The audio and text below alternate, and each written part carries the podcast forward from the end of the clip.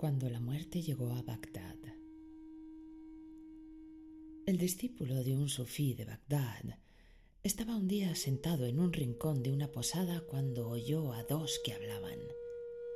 Por lo que decían, se dio cuenta de que uno de ellos era la muerte.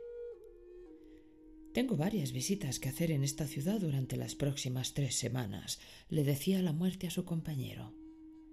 Aterrorizado, pensando que una de esas visitas podía ser a él. El discípulo se escondió hasta que ambos hubieron partido.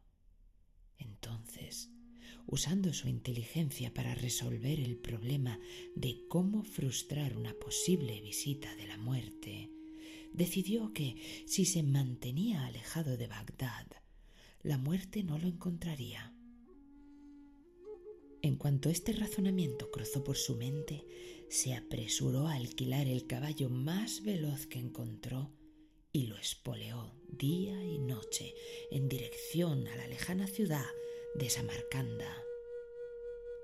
Mientras tanto, la muerte se encontró con el maestro sufí y hablaron sobre diversas personas. ¿Y dónde está fulano, tu discípulo? preguntó la muerte.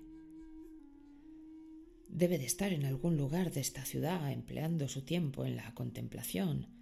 Quizá una posada, dijo el maestro. Qué extraño, dijo el ángel. ¿Se halla en mi lista? Sí, aquí está. Tengo que recogerlo dentro de cuatro semanas, nada menos que en Samarcanda.